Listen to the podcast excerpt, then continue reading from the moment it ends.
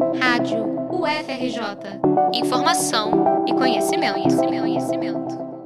O uso de máscaras é um protocolo de segurança e proteção contra a Covid-19 no Brasil desde abril de 2020. E hoje, estudos indicam que a opção mais eficiente contra a doença é a máscara PFF, sigla que representa peça facial filtrante, disponível nos formatos PFF1, PFF2 e PFF3. A diferença é a capacidade de filtragem de cada uma, sendo a PFF3 a melhor. Aliada a essa filtração está a vedação perfeita, sendo importante ajustar os elásticos e o clipe nasal da máscara e sentir que nenhum ar escapa perto dos olhos ou das bochechas. Isso garante que todo o ar que entra e sai durante a respiração está sendo filtrado. O projeto PFF para Todos é uma iniciativa que tem a intenção de ajudar as pessoas a comprar as máscaras desse modelo, disponibilizando uma lista de lojas e links para sites que vendem esses produtos a preços baixos.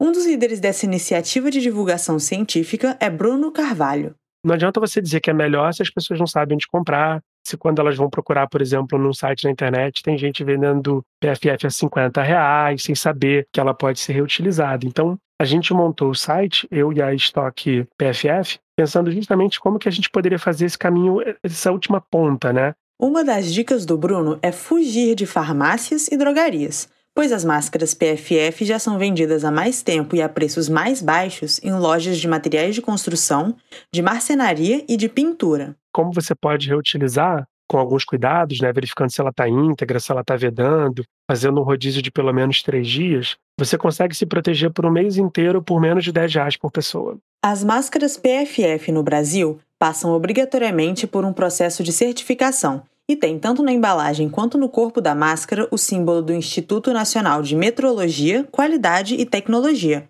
o INMetro. Elas também têm um código de autenticação impresso na embalagem. Entre as opções disponíveis no mercado, a máscara modelo KN95 ficou conhecida no Brasil como a falsa PFF. Isso porque elas não passam pelo mesmo processo de certificação que as máscaras PFF e não cumprem os mesmos requisitos de 2021 para cá, diversas fabricantes passaram a também produzir modelos de PFF com elástico de orelha. Ele não garante a mesma proteção da PFF com elástico de cabeça, mas é uma boa alternativa para quem acha PFF de elástico de cabeça difícil de utilizar. Então, a gente até fala assim que numa questão de redução de danos, redução de risco, é melhor a pessoa utilizar uma PFF com elástico de orelha do que ela, de repente, ir para uma máscara cirúrgica, para uma máscara de tecido. Vale lembrar que a máscara PFF não tem costura, como as máscaras de pano, por exemplo, que deixam brechas em que o ar passa sem filtro em cada ponto do tecido. Recentemente, um objeto de amplo debate e dúvida foi a válvula presente em alguns modelos da máscara PFF. Até pouco tempo, o uso não era recomendado. Mas em setembro deste ano, o Centro de Controle e Prevenção de Doenças dos Estados Unidos passou a indicar máscaras valvuladas. O órgão reforçou, inclusive, que esses modelos oferecem a mesma proteção ao usuário e aos outros ao seu redor.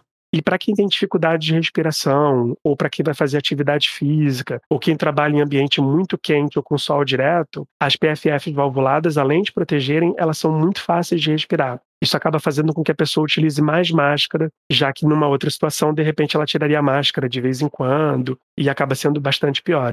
Além do uso de máscaras, a Organização Mundial de Saúde recomenda o distanciamento social e a preferência por ambientes abertos ou com boa ventilação. Se a gente continuar utilizando essas três medidas não farmacológicas, a gente consegue reduzir bastante a transmissão do vírus, a gente acaba potencializando o efeito que essas vacinas têm e com isso a gente consegue conduzir a pandemia mais rápido para o fim. Lembrando, né, que o vírus ele não vai deixar de circular de uma hora para outra, isso pode levar muitos e muitos meses. Mas a gente mantendo esses protocolos, a gente consegue fazer com que isso venha em menos tempo. E não se esqueça, quando chegar a sua vez, tome a vacina. Estela Magalhães para a Rádio FRJ.